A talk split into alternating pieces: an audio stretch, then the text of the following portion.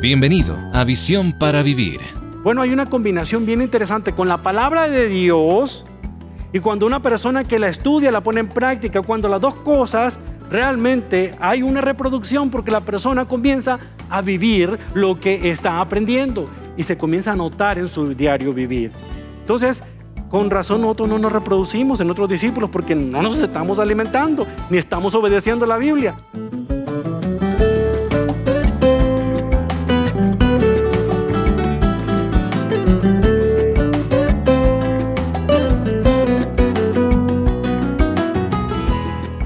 Aquellos que nunca aprenden habilidades básicas de cocinar tienen dos opciones.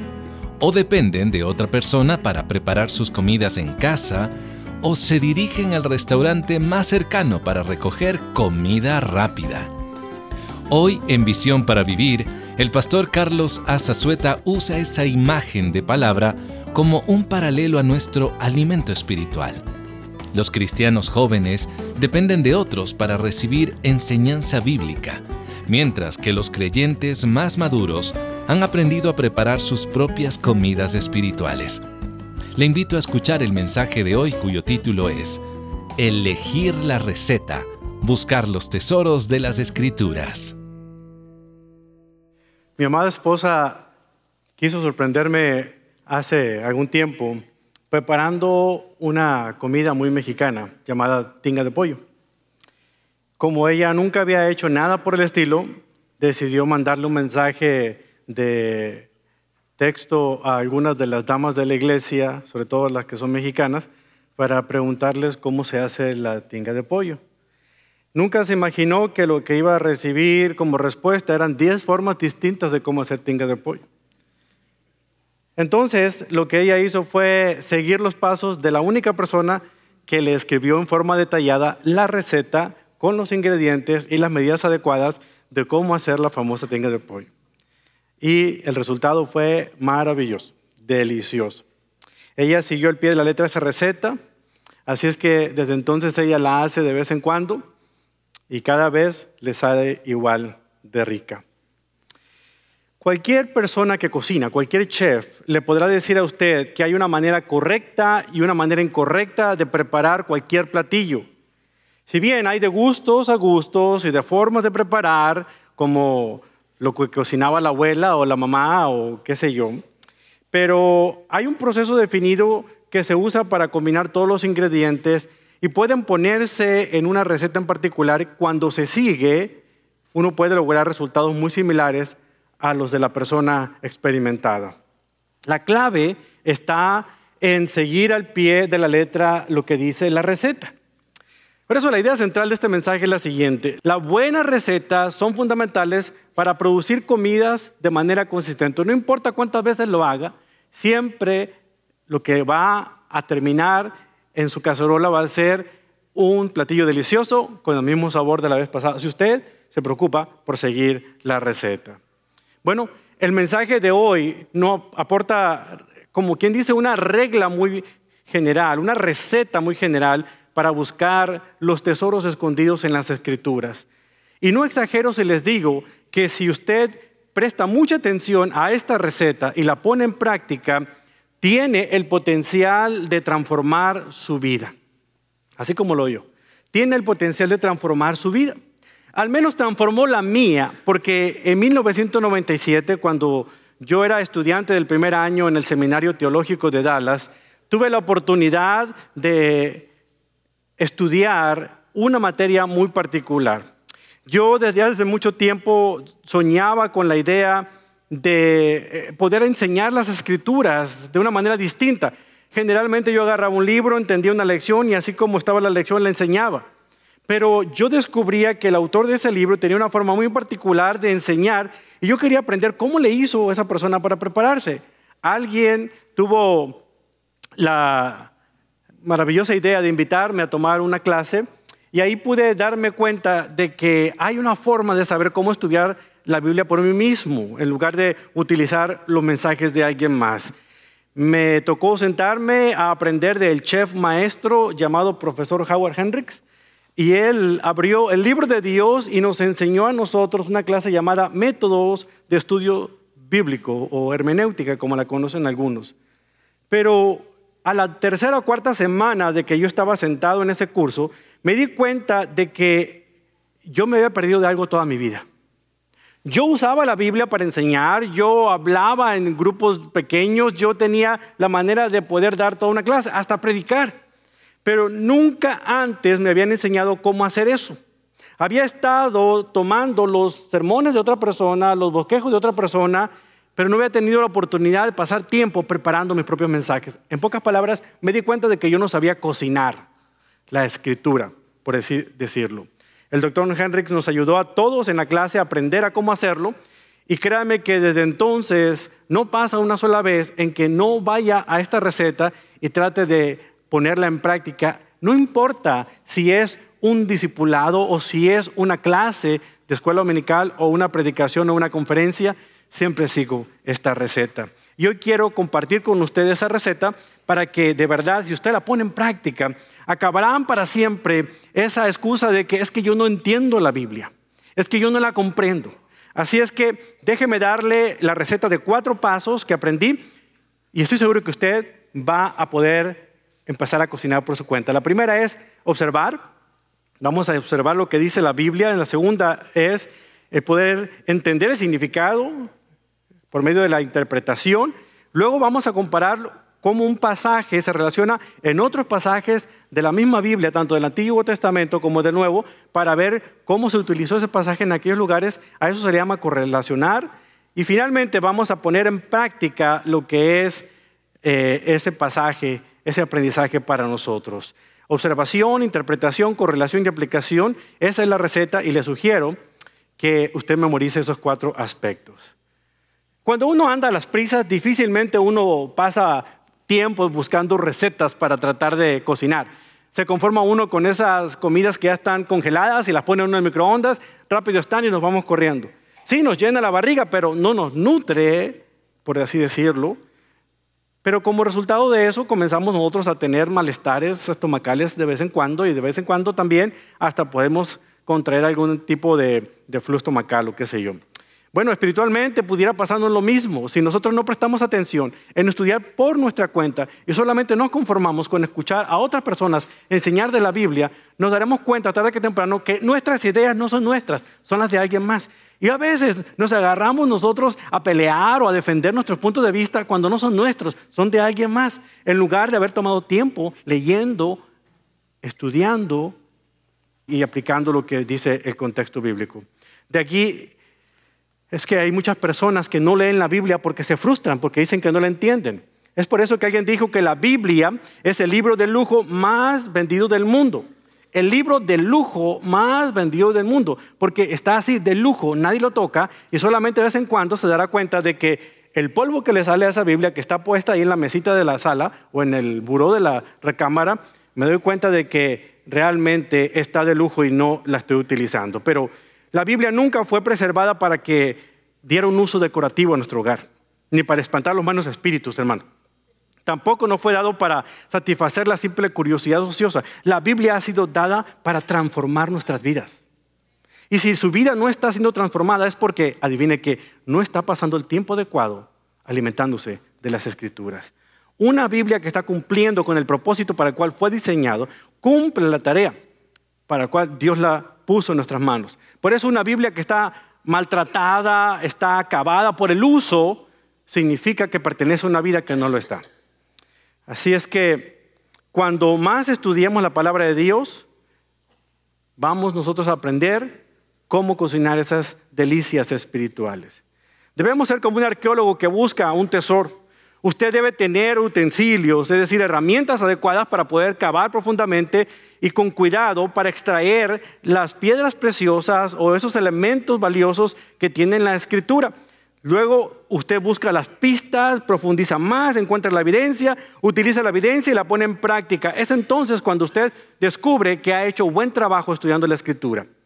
Por favor, abra su Biblia en el Salmo 119 el Salmo 119, un salmo que nos ayuda a nosotros a amar vivir y aprender la palabra de Dios. Y en lo que queda del tiempo vamos a memorizar todo el Salmo 119. Los que se rieron entienden muy bien que eso es imposible, o al menos no para nosotros. Son los que de vez en cuando abren la Biblia y se dan cuenta que el Salmo 119 es el capítulo más largo que tiene la Biblia y el Salmo más largo que también contiene ella. Salmo 119, voy a estar leyendo de la versión de la nueva tradición viviente, pero usted sígame en la versión que usted traiga. De preferencia, sígame si trae una Biblia. Yo voy a animarle a que traiga una Biblia de estudio. Ahorita voy a explicarle por qué.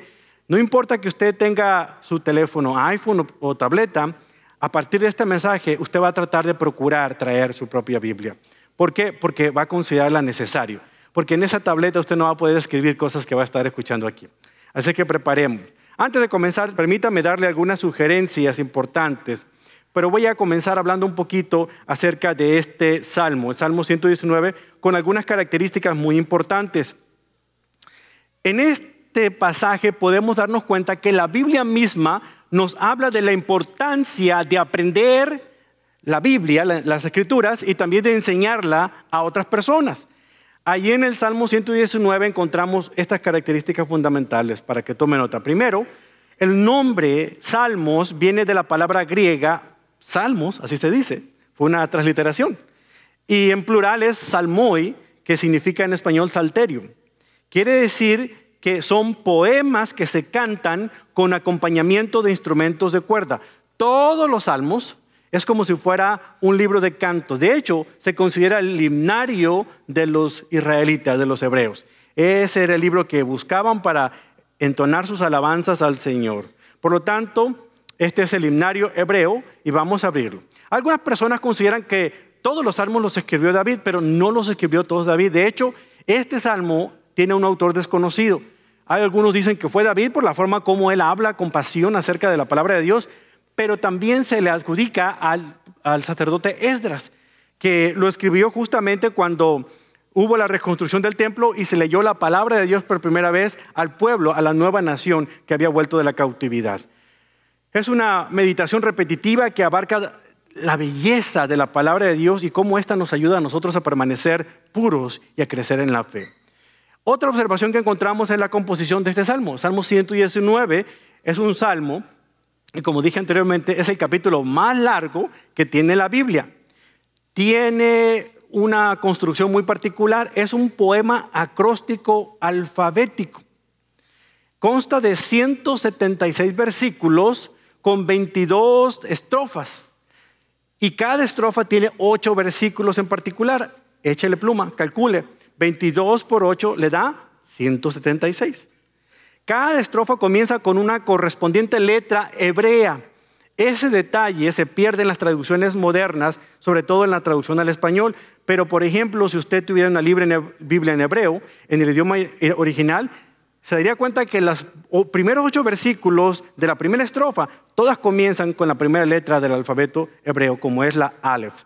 Si usted pasa a la siguiente estrofa, usted se va a dar cuenta que es la siguiente letra, Beit, y así sucesivamente hasta acabar las 22 letras del alfabeto hebreo. ¿Por qué el salmista se preocuparía de trabajar de esta manera con un salmo de esta forma? ¿Por qué cree usted? Qué bueno que se hace la pregunta. Se la voy a responder. Porque realmente era mucho más fácil poder aprender a memorizar pasajes de la escritura, salmos como este, cuando se hacían en forma acróstica. Los niños aprendían no solamente a memorizar la escritura, pero aprendían el orden del alfabeto hebreo. Porque en su Biblia aparece ahí arriba como una especie de título en cada estrofa. Aleph, Beit, Dalet, ¿se dan cuenta? Eh, si usted sigue todo eso hasta el final del Salmo 119, ahí tiene usted el alfabeto hebreo. De principio a fin, 22 letras. Entonces, los acrósticos como este eran de ayuda en la memorización de la escritura. Así es que si usted quiere comenzar con la tarea de memorizar el Salmo 119, le acabo de dar una pista. Todas comienzan con la primera letra de cada una de las letras del alfabeto hebreo. Por lo tanto, el Salmo 119 es un canto de agradecimiento a Dios por habernos regalado sus mandamientos, es decir, su ley, su palabra. Es un reconocimiento al efecto positivo que la ley de Dios tiene sobre nuestra vida. Pero además de eso, hay algo bien interesante. Porque excepto tres versículos, del 1 al 3, de hecho 4, el 115 también, están dirigidos a terceras personas, pero todos los versículos de Salmo 119 están dirigidos a Dios. Lo que significa de que este salmo, aparte de ser un canto, es una oración elevada a Dios, de alguien que se deleita y que vive en la palabra de Dios, en la ley de Dios. Todos, excepto el Salmo 1 al 3 y el 115, hablan acerca de Dios. Fíjense cómo dice el versículo 1. Felices son los íntegros, los que siguen las enseñanzas del Señor. Felices son los que obedecen sus leyes y los que buscan con todo corazón. No negocian con el mal y andan solo en los caminos del Señor. ¿Se da cuenta? Estos versículos están describiendo a una persona que toma la palabra de Dios con seriedad, pero describe a esa persona, la actitud de esa persona. Pero cuando llega el versículo 4, aquí el salmista cambia, en lugar de hablar de alguien más, se dirige a Dios y comienza a decirle al Señor, empleando aquí el pronombre personal tú, tú nos has ordenado que cumplamos cuidadosamente tus mandamientos. Oh, cuánto deseo que mis acciones sean un vivo reflejo de tus decretos. Entonces no tendré vergüenza cuando compare mi vida con tus mandatos. A medida que aprendo tus justas ordenanzas, te daré las gracias viviendo como debo hacerlo. Obedeceré tus decretos. En tan solo unos cuantos versículos he dado varios sinónimos de la palabra de Dios. Santos juicios, mandatos, preceptos, todos son sinónimos de la palabra de Dios. Este es un salmo que realza la importancia de la palabra de Dios en la vida de aquel que la toma en serio. Es raro encontrar un versículo que no hable de la palabra del Señor. A medida que continuamos leyendo, observamos que hasta este punto el salmista se propone exaltar la palabra de Dios. Vea lo que dice el versículo 9. Una pregunta que muchos de los jóvenes aquí deberían de hacerse. ¿Cómo puede un joven mantenerse puro? obedeciendo tu palabra. Me esforcé tanto por mantenerme puro, por encontrarte. No permitas que me aleje de tus mandatos. He guardado tu palabra en mi corazón para no pecar contra ti. Te alabo, oh Señor, enséñame tus decretos. Recité en voz alta todas las ordenanzas que nos has dado. Sería muy interesante agarrar un lápiz o una pluma y empezar a marcar todos los sinónimos de la Biblia, de la palabra de Dios, de las escrituras en este salmo. De verdad que sería bien divertido. Y eso es parte de estudiar la Biblia. Cuando usted estudia la Biblia, usted usa un bolígrafo o una pluma y empieza uno a hacer las marcas adecuadas. Por eso le digo que es importante que traiga su propia Biblia de papel, porque usted no puede hacer lo mismo en su tableta. A lo mejor usted podrá, pero le va a tomar todo lo que resta del sermón para tratar de figurar cómo usar esas herramientas tecnológicas. Así es que traiga su Biblia y yo sea paso. Hombre, varón, Traiga su Biblia usted también. La de su esposa es de ella. Usted traiga la suya. En lugar de que le codee y vieja, dijo el Salmo 119. No, usted traiga su Biblia, traiga su pluma, traiga su libreta y empiece a profundizar en el estudio de la Biblia. Permítame agregar aquí que hacer este tipo de observaciones va a tomar tiempo. Por eso estudiar la Biblia no se hace a, las carreras, a prisa. Si usted nunca lo ha hecho, le va a costar trabajo. Si lo ha hecho, se ha descubierto que, se va a cansar. Pero cuando lo haga utilizando esta receta, usted va a encontrar algo fascinante al empezar a estudiar la palabra del Señor. Cuando va a cocinar, es más fácil ir al supermercado con una lista de las cosas que usted va a comprar para cocinar. Si no, ahí se va a entretener todo el día, ¿verdad? Y no va a traer lo que, lo que necesita para poder hacer la cena. En cambio, se hace su lista de lo que va a usted a cocinar los ingredientes, se puede dar la tarea de encontrarlos de mejor calidad, los más nutritivos. Bueno, de la misma manera, estudiar la palabra de Dios debe de tomar el tiempo adecuado para poder profundizar de una manera clara. ¿Por qué es importante hacerlo? ¿Por qué es importante estudiar por cuenta propia y no solamente venir el domingo y escuchar cuando alguien predica? Lo dije anteriormente, no hay ningún problema con escuchar a un predicador con lanzarse toda la semana escuchando todas las predicaciones que escucha en la radio. No hay problema. ¿Sabe usted cuál es el problema?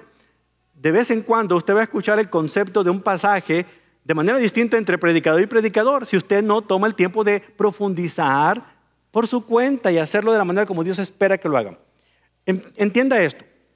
La Biblia tiene solamente una interpretación, la que el Espíritu Santo le da, pero puede contener muchas aplicaciones la que el Espíritu le dice a usted en cada caso en particular cómo va a aplicar ese pasaje de la Escritura. Pero ¿sabe cuál es el problema más grave?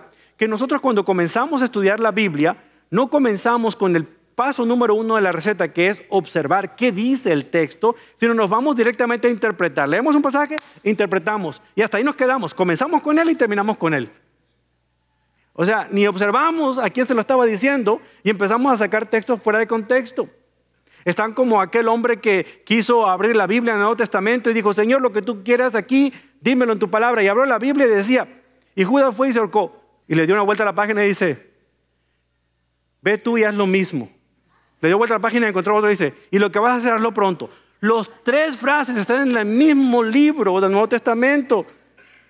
Es peligroso hacer eso. Por eso es importante entender que el texto debe estar dentro de su contexto. El contexto de un pasaje es el versículo anterior y el versículo que sigue. De hecho, el capítulo anterior y el capítulo que sigue. De hecho, todo el libro, de hecho, toda la Biblia. El texto debe estudiarse dentro del contexto. Si usted no se da cuenta de lo peligroso que es sacar un texto fuera de contexto, es que usted no se ha dado cuenta de que hay más de 2.350 denominaciones cristianas evangélicas en los Estados Unidos por gente que saca el texto fuera de contexto y abra su propia iglesia y su creencia, por no estudiar. Por eso es peligroso no estudiar las escrituras como quiere Dios que la interpretemos, aunque la apliquemos de muchas maneras distintas. Entonces, ¿por qué es importante? Bueno, porque somos los primeramente beneficiados con estudiar la palabra por nuestra cuenta. Yo fui bendecido cuando estudié este pasaje para poder enseñárselo a ustedes, pero quiero que ustedes se bendigan de la misma manera cuando toman lo que yo les digo y ustedes estudian por su cuenta. Porque la bendición me llegó a mí, yo no se la estoy compartiendo a ustedes. No, no, sí la estoy compartiendo, pero me refiero a usted va a estar beneficiado cuando indague por su cuenta lo que dice ahí el Salmo. Por ejemplo, este libro le va a alejar del pecado o el pecado le va a alejar de este libro. ¿Verdad? No porque me escuche a mí, usted está en el libro. Usted está escuchando que yo hablo del libro. No, usted necesita entrar en el libro. La otra razón por la que es importante es que Imagínense que por alguna razón cambien las circunstancias en este país y se nos prohíba leer la Biblia. Vamos a suponer, vamos a suponer que, otras religiones eh, tomaron esta nación. Y ya no es una nación que estaba fundada en principios bíblicos, ahora son otras religiones. Y a usted le van a asesinar si usted tiene una Biblia. Es más, acabaron con todas las Biblias, quemaron con todo, lo metieron en la cárcel. ¿Cómo entonces usted va a alimentarse espiritualmente? Recordando lo que logró usted estudiar y memorizar de un pasaje de la Escritura. Eso es lo que usted va, le va a quedar. De otra manera, usted se va a morir de hambre, espiritualmente hablando. Por eso es importante que nosotros entendamos que debemos estudiarlo. Yo no sé cuántos de ustedes vieron una película que se llama El libro de Elí o El libro secreto. Es un poco fuerte, si a usted no le gustan las películas con algo de violencia, no la vea, pero me llamó la atención porque el personaje, no lo voy a decir al final, pero el personaje cargaba un libro y el libro ese era la Biblia. Pero miren, eh, me llamó mucho la atención porque realza la importancia de poder memorizar las escrituras cuando ya ese libro es destruido y ya no hay manera de que pueda reconseguirse otra vez. La única manera en que la Biblia la tenemos en nuestras manos es porque algunas personas tomaron el tiempo estudiándola, copiándola, porque los textos originales no existen, solamente tenemos copias del original y que se ha traducido a casi todos los idiomas del mundo. Pero Dios ha cuidado y ha preservado su palabra sin error en los textos originales. Además, es importante poder enforzarnos en que la Biblia nos da consuelo y nos enseña a darnos esperanza en lo que el Señor quiere hacer en nuestras vidas. Por lo tanto, aquí van las sugerencias que le voy a hacer antes de comenzar a estudiar las escrituras. La primera sugerencia es la siguiente. Debemos tener una buena actitud en nuestro corazón una buena actitud en nuestro corazón. Es curioso porque en el Salmo 119 hay una palabra bien interesante. Habla de la palabra entusiasmo. No aparece ahí, pero está implícita en todo lo que el salmista está diciendo. Hay un entusiasmo por la palabra de Dios. Pero la palabra entusiasmo es interesante porque se compone de dos palabras. Una, la primera frase en, que significa en, y la segunda es teos, que significa Dios. Una persona entusiasmada es literalmente una persona que está en Dios. Es decir, que Dios está en él. Irradia el entusiasmo. Una persona que se está nutriendo de la palabra, de verdad que no se puede contener. No tiene tiempo para preocuparse, no tiene tiempo para andar con chisme, no tiene tiempo para andarse preocupando si le están poniendo el cuerno o no. Está entusiasmado con Dios y deja que Dios pelee sus batallas, pero esa persona está completamente entregada en poder conocer a Dios porque sabe que él o ella no va a poder hacer lo que Dios sabe hacer de una manera mucho más efectiva que ellos. Así es que una persona entusiasmada es la que vemos aquí escribiendo Salmo 119.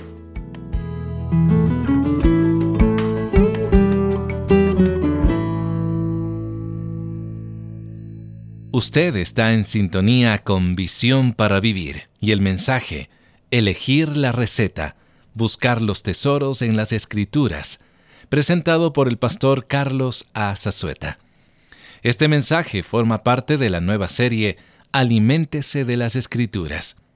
Para ayudarle a tomar notas y estudiar más acerca de este tema, descargue el bosquejo de nuestro estudio en visiónparavivir.org. En el nuevo libro del doctor David Jeremiah, El mundo del fin, cómo las profecías de Jesús sobre los últimos tiempos moldean nuestras prioridades. Él muestra el modo en que nuestras prioridades y estilos de vida deben alinearse con las poderosas palabras de Cristo que Él propuso en el Monte de los Olivos. Cada capítulo de este libro explica un acontecimiento tras otro en la lista de señales de los tiempos predichos por nuestro Señor. Este libro además es nuestro regalo de agradecimiento a usted por su generosa donación a Visión para Vivir, la cual nos puede hacer llegar a Visión para Vivir, P.O. Box 1817, Frisco, Texas 75034. O también nos puede llamar al 469-535-8433 y hablar con una de nuestras representantes que le ayudará a realizar su donación y además le enviará su ejemplar personal del libro El mundo del fin. Así también usted puede donar usando la aplicación móvil del Ministerio para hacer allí su donativo de una manera sencilla y también segura.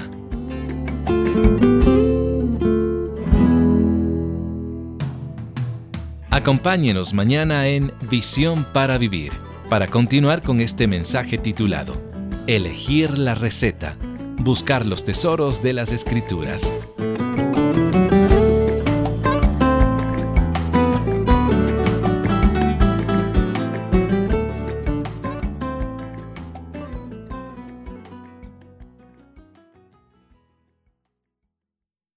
Este mensaje, Buscar los Tesoros de las Escrituras, es copyright 2018 y su grabación es copyright 2023 por Charles R. Swindoll.